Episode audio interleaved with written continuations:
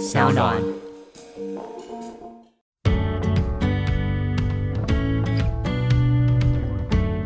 可是你知道，要这个东西它需要一定的平数。对啦它平数就是钱所以我有目标啦。哦，还想要换房子吗？当然啊，虽然我现在已经有房子了，但我到现在都还是有维持一个习惯。我三不时晚上躺在沙发上没事情做的时候，我还是会滑 A P P，还是会滑一下。所以有没有我喜欢的条件？如果有，我还是会出门去看、我还是有看，就是持续的维持对这个市场的敏感度，跟做股票一样，你就是一定要在场上，你要在场上，你的敏感度才在。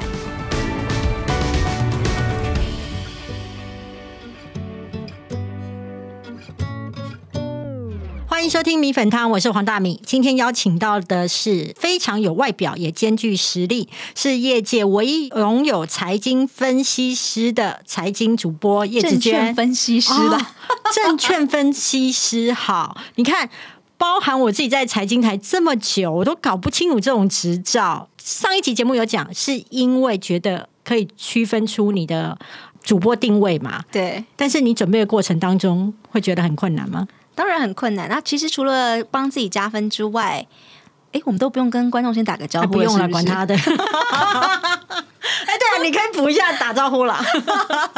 好，各位米粉汤的听众朋友，大家好，我是芷娟。哎，刚刚你问什么？我要问说，我刚我要问说，你准备的过程当中会觉得很辛苦吗？哦哦哦，会会会会会。呃呃，准备考试的一个好处就是你在学习的时候，你可能是很片段、很片段、很片段学。你在准备考试，你就被逼着很系统性要把它学起来，就是呃，为什么这个音是什么，所以怎样，结果是怎样，所以你就会整个会比较串起来，比较所谓的系统性学习，这是其一。那我觉得困难的地方是在于，因为我还要上班呐、我不是一个专职的考生，我不是学生，所以你要上班之余，那你上班会累嘛？所以你要在边工作之余还要边准备考试，这件事情对我来说是比较难的。那呃，我那时候的时候就是。都是清晨啊，四点啊，五点啊起来念书，然后念到可能七点多，再开始准备出去上班，这样天哪，你好拼哎！新闻工作很累，很累啊。所以你晚上没有办法读，所以你只能早上读，你好疯狂哦！对 不对？我我这个疯狂是敬佩啊，我是非常的敬佩，因为我知道新闻工作有多累，所以我就可以知道它有多难。那出了这本新书，告诉我们书名一下。零基础机制选股生活，如果呢，你待会听整期节目，你觉得是有收获的，我就建议你把这本书买下来，因为其实当中有非常多很务实的建议，绝对很务实，包含到看到最后一页还是很务实，而且很有收获。第一个让大家来知道一件事情，很多人现在都很喜欢买 ETF，包含零零五零、零零五六或是其他的。你在挑 ETF 的时候，其实给出了几个我觉得很不错的建议，可以跟大家讲一下吗？就包含它的量。你要怎么挑？还有包含它的涨跌幅，很多时候可能不是你想象的。嗯嗯，呃，因为现在的 ETF 真的太多了，其实有将近两百档哦，嗯大家很难想象，在台股里头的 ETF 其实有将近两百档。那尤其是现在新的 ETF 都会一直出来，一直出来，出来。然后每次常常大家就会就会拿一个标的来问我说：“啊，某某某 ETF，你觉得我买这个好吗？”我觉得首先大家要先认识一档 ETF，你可以试着先把它丢进去一个分类里面。那我会把 ETF 做哪些分类呢？我会把它分成是诶适合存股的 ETF，适合存股也可以做波段的 ETF，或是单纯适合做波段的 ETF。那至于怎么样去做分类，我在书当中有做一个表格，譬如说零零五零零零五六会把它归在适合做存股的一个标的。但比如说现在也有很多像是半导体啊、啊电动车啊、生计啊等等这种有主题型的 ETF，我就会把它丢在做波段的 ETF 里面。总而言之呢，我我我觉得第一件事情是你要先去把。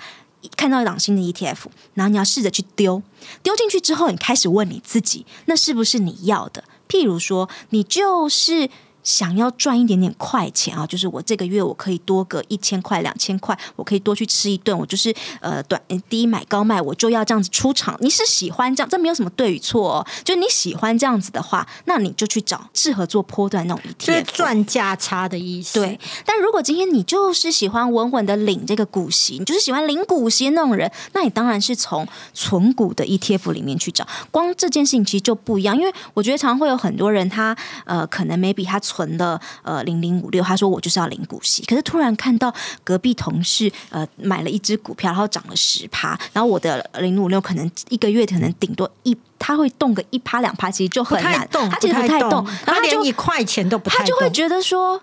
哦，为什么人家十趴啊？我这才这样，我不要。可是你已经忘记，你当时买这个你是要领股息的耶。所以第一件事情，你在看一档 ETF 的时候，请你先把它确认这是不是你要的，这是第一。那再来，我们常常会碰到，如果以同样的主题型的 ETF 来说，同样的半导体 ETF 好了，那其实，在台股里头就有三四档类似主题。那你就会问我说。啊，三四档哎，我怎么知道我要买哪一档？对我来说，第一件事情我都会先去看它的成交量。嗯，这边要划重点，成交量是一件很重要的。为什么成交量这么重要呢？这包含呢，就是很多人可能不知道，都会觉得 ETF 很棒，但是不晓得说，其实 ETF 其实会下市的。对对对，所以对我来说，呃，我在。决定我要先看哪一档 ETF 的时候，我会先去看它的成交量。我平常的标准会看看区域啊。如果是以台股的呃 ETF 的话，我的标准是每天的成交量至少要一千张以上。那可能海外型的稍微降一点点，但至少也是五六百张以上。我基本上挑 ETF 第一件事情叫做为量试问，我会最在乎它的成交量、交易的流通状况怎么样，这是我在乎的第一件事情。有一个 SOP 嘛，至少我要先知道它到底是投资台股的还是投资。美股的还是买债券的买什么？你要你总要知道他投资哪里嘛？对。然后你知道他投资哪里之后，你要了解他的选股风格逻辑是什么？这是第二件事情嘛？你要知道他的逻辑。比如说高股息也有分，呃，选的是过去平均的殖利率、现在的殖利率，或是预估未来的殖利率，是他的选股逻辑不一样。你要先知道他的逻辑。再来，你要去看的是它近期的报酬状况，然后看一下它的成分股。基本上这样的个流程下来，然后你就要放进去你自己有没有符合你的投资的想法。就会放进去，所以它整个有一个思考的 SOP 的流程。那我在书里头，我除了先把我的方法讲出来之外，我举实例，比如说什么样的状况，我的思考流程是什么。可其实每一个不同的时空背景，可能状况都不一样，但至少我告诉了你，我是这样思考的。你是在跟大家分享你的选股逻辑啦，对对对。我要提醒大家，就是 ETF 现在大家很疯狂啊，可是为什么要微量试问？就是说，当量不够的时候，其实 ETF 它是会下市的。是是是，所以很多人都以为 ETF 永远不会下市，没有哎，它还是会的。所以你还是要注意一下它这个的成交量。再就是，你对于说，如果你本身想要存股，你也蛮推荐金融股的。为什么？因为呃，如果大家我们不是都会讲说。呃，股神大家都很尊崇股神巴菲特，股神巴菲特。那大家在尊崇股神巴菲特的时候，他有一个很知名的理论，他就是告诉大家讲说护城河理论嘛。那他的护城河理论，他意思就是说，我如果要找到一间很顶尖的企业，它拥有一些独门的证照。就是那种烫金证照，譬如说像银行就是一种，银行不是你有钱就可以开银行，银行是一个特许的一个行业，所以今天你看台湾就那么几家金控，你也没看到另外的金控，不是我今天是有钱人我就可以去开金控，没有，它是一个政府所颁发出来的特许执照，所以当你拥有这张执照的时候，它就是一种特许行业了，所以特许行业对巴菲特来说，它就是一个护城河。那包含还有像是特许行业，等于说要进入会有门槛，对。所以呢，等于说，当市场呢，只要政府控制住这些证照，你新的加入者并不会有太多。是，然后等于就是保障原有的加入者的既得利益。是，然后还有金融股也有一个特性是说，如果今天哦，你已经跟 A 银行绑定了你的呃信用卡扣款，绑定了你的电话费、水电瓦斯费的扣款，都已经绑定了，原则上你不会再去动它了。对，没错，因为如果你要再去换。你全部手续要重来哎！我连办一张新的信用卡我都觉得很烦。就是客人用下去之后，他基本上就不会跑了。这也是一个它的很重要的一个特性，所以也就是说，金融股它符合了太多这种呃护城河的理论在里头，所以金融股会是一个大家很喜欢存的一个标的，是有它的背景因素，还有包含它的股价都不会太贵，比起你动辄电子的那种七十八十一百块一张，它就是二十三十块一张。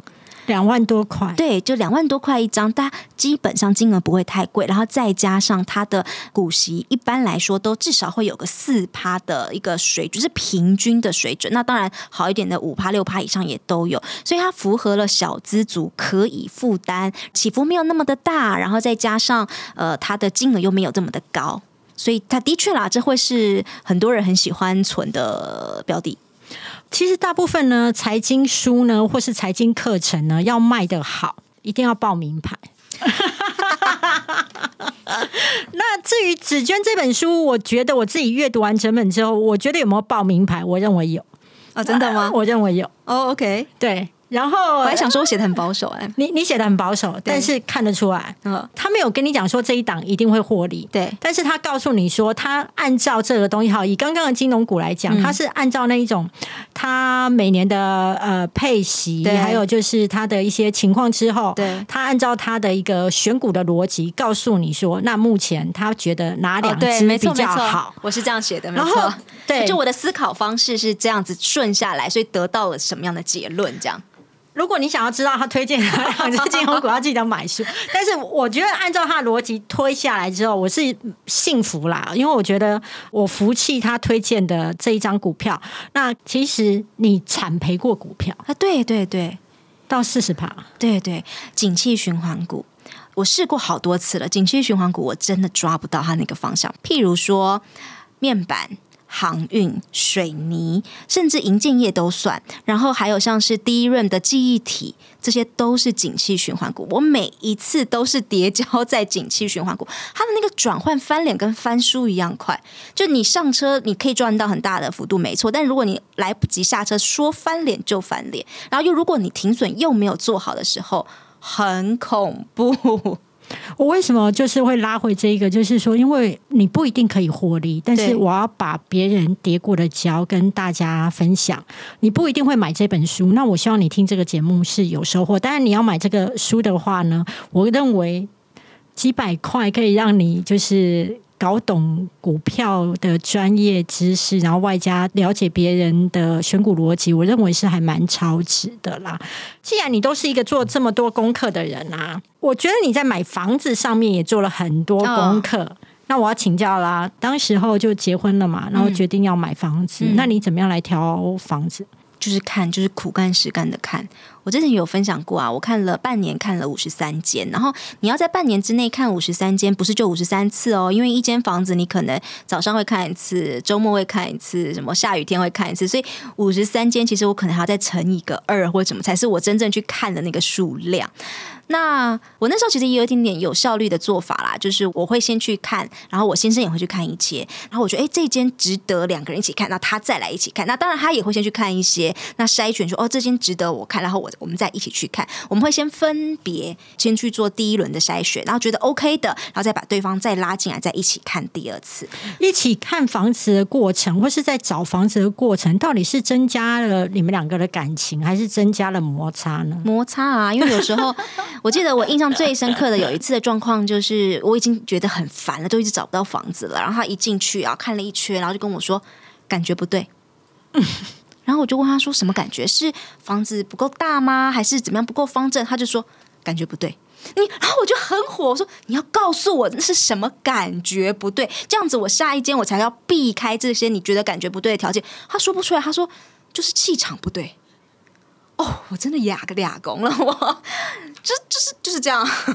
那那后来怎么会挑到现在买的房子？他感觉对了。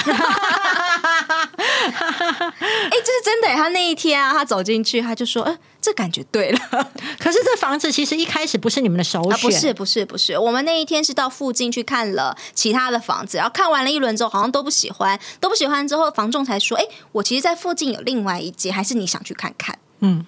然后说好吧，那就去啊！哎，意外的感觉对了。这一间房子会吸引你的原因是 view，对我有看过，对那个 view 非常的好。你来我家的时候是晚上，应该是还没晚上还没有这么的。如果它白天的话，view 会更好。他晚上看到的景就是那个，嗯，公园啊，有个公园，然后后面有山，晚上应该看不到山，我看不到山，但是我可以看到那个车流。对对对对对，但是那个车流又没有离我家的窗户很近又没有很，近，对。所以是不会有声音。但是你会可以看到那种灯光啊、飘啊，就是你会有一种很适合写作有灵感之类的。就我在窗台买了一个那个按摩椅，然后晚上的时候我就把家里室内的灯全部关掉，然后把窗帘打开，然后坐在按摩椅上，然后就看那个灯，我看外面的灯，这样坐在那，然后躺在按摩椅上，好舒服哦，对，那个 view 是好的。嗯那还有吸引你的地方，空间够大。为什么？因为我们那个预算哦，呃当时大概在一千五到一千八之间，嗯我那时候大概抓这样的预算。然后我那样的预算，我其实可以买新的房子，但室内比较小，可能只有二十平左右概，实际平数啦。如果是新房子的话，那这个预算大概就是室内实际可以二十平。但是如果我退而求其次，让这个屋龄大一点，可能十五年以上的话，我可能室内实际我这样的预算，我就可以买到室内实际有将近三十平。嗯，那那时候我也在做一个拉扯，我到底要房子新一点，还是房子旧一点，但是室内空间大一点？后来我们是选了后面的这个，就是呃房屋龄老一点，但是室内空间大一点。那以那间房子来说，就是室内空间够大，那以两个人来住，呃，三十平左右的实际空间，其实是很舒服的。你当时候其实还用了一个招数，什么？就是不断的赞美屋哦，主。对对，那个是在斡旋的时候，哦，对，那是在下斡旋的时候，就是我已经决定要买房子的时候，那我的房仲有让大家双方先碰个面，这样。而且我那时候，我们那时候还使了一招，就是我们只有两个，就我跟我先生两个年轻人直接去，我们没有带爸爸妈妈去，我们就两个年轻人自己去。那对方带全家人不不带去、爸爸妈妈的用意是，我们想要让他感觉说。我们是两个年轻人，然后我们现在要结婚了，我们现在要买一个梦想中的房子，我们要成家，你帮帮我们吧。那衣服要穿的比较破一点吗。哎，没有，就是下班时间去。OK OK OK，那他们是整家人在那边，就是爸爸妈妈、小孩。他的小孩还比我只大了我几岁而已，一两岁而已。他的小孩，那他们就全家人在那，然后我们俩就我们两个人在那里。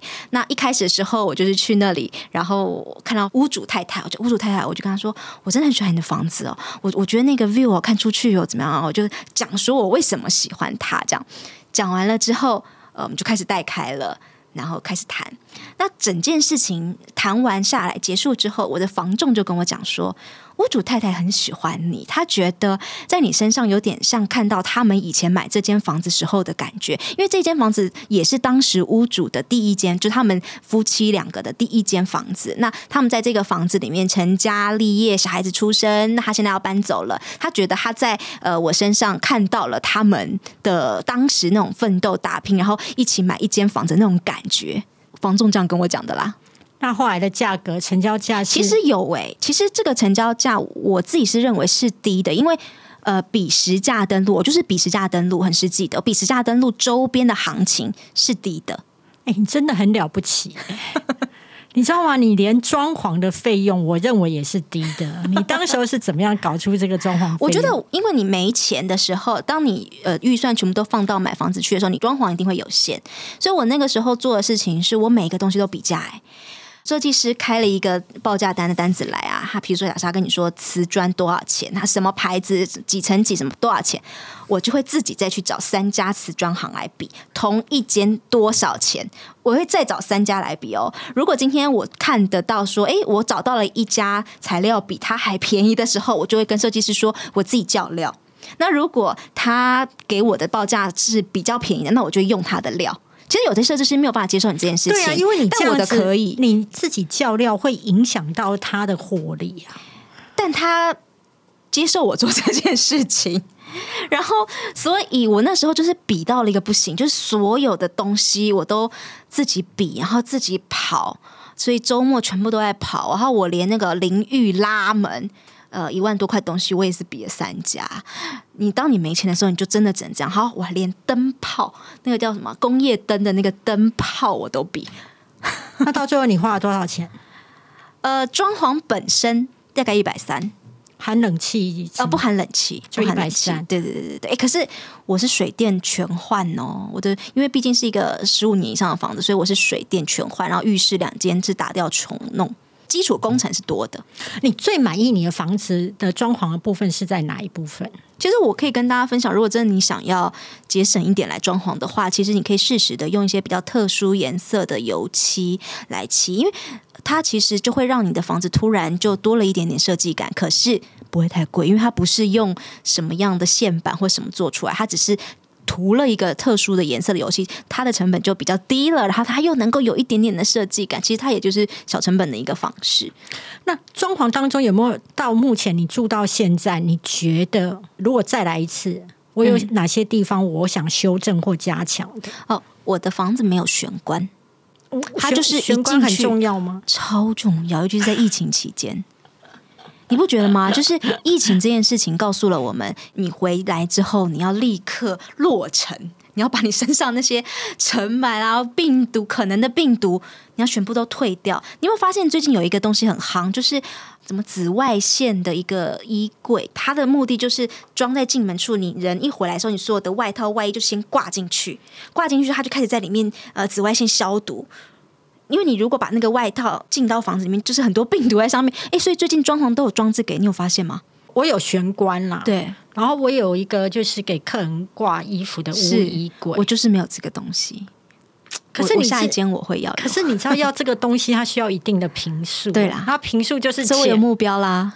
哦，还想要换房子吗？当然啊，虽然我现在已经有房子了，但我到现在都还是有维持一个习惯。我三不时晚上躺在沙发上没事情做的时候，还是会滑 A P P，还是会滑一下，所以有没有我喜欢的条件？如果有，我还是会出门去看。我还是有看，就是持续的维持对这个市场的敏感度，跟做股票一样，你就是一定要在场上，你要在场上，你的敏感度才在。你也是啊，你也很爱看房子啊。我非常爱，我也是为了维持手感，不见得要，不见得会买啊，但是就是要看啊。但是只要你有在看，你就有可能看到喜欢的。是，而当时因为你看了很多间之后，你你就非常会确定这一间是不是好，你会更认识你自己，你会知道你你想要什么条件。那你现在还会有一个户头是专门为了存下一间房子的钱的吗？老实说没有，但是如果我要去买房，我可能会把我的那些风险性资产，就是股票啊、基金啊，出一出，然后来来来当我的投机款是够的。如果现在有人想要买房子，因为你之前呃看了五十几间，而且甚至还用表格下去做记录，就是一个计划狂啊！你会给他们怎么样在看房子上面的建议？首先，我觉得你当然还是要先去看你的能耐有多少。那所谓的能耐很简单啊，你先去看你到底有多少头期款嘛。那你看了你有多少头期款之后，你再回去想说，那你一个月可以负担。多少房贷？那你一旦知道你自己一个月可以负担多少房贷之后，你就可以算出说你可以贷多少。那你就把你贷的钱再加上你的投期款，那不就是你可以接受的房价的范围了吗？嗯，对，那这是很很正常的事情。那所以当你有了预算之后，你就只能就开始找啦。那我一直相信屋源这件事，当你有一个预算放在那里的时候，那你就开始用这个条件下去找。那这个过程绝对是痛苦的，但在这痛苦的过程当中，你可以更了解你自己，你会知道哪些。条件你可以，哪些条件你不行？而且也因为你动了想要买房的念头，所以你会发现你省钱一点都不辛苦了。就是因为你有目标，你有梦想。我觉得每个人心中或多或少有土司有财，都会有一个想有一间房子的梦想。我觉得很多人会说啊，那一定是父母帮忙啦。然后，其实我觉得那真的是出一张嘴很容易啦，但是你真的是可以做得到。如果做做年轻人来说，我觉得我房子的条件并没有开的非常的遥不可及。这是很很很很正常的一个一千五到一千八，但我有说啦，因为我是跟我先生两个人一起，那两个人一起除以二来做这件事情，相对来说容易。如果今天要我一个人去负担，当然也会是比较累的。所以大家一起去结婚吧，内政部赶快来找我代言结婚。用存股来买房，你觉得是一个方法吗？用存股，我觉得其实不是哎，你知道为什么吗？我的观念是，存股我的核心资产其实是为了我。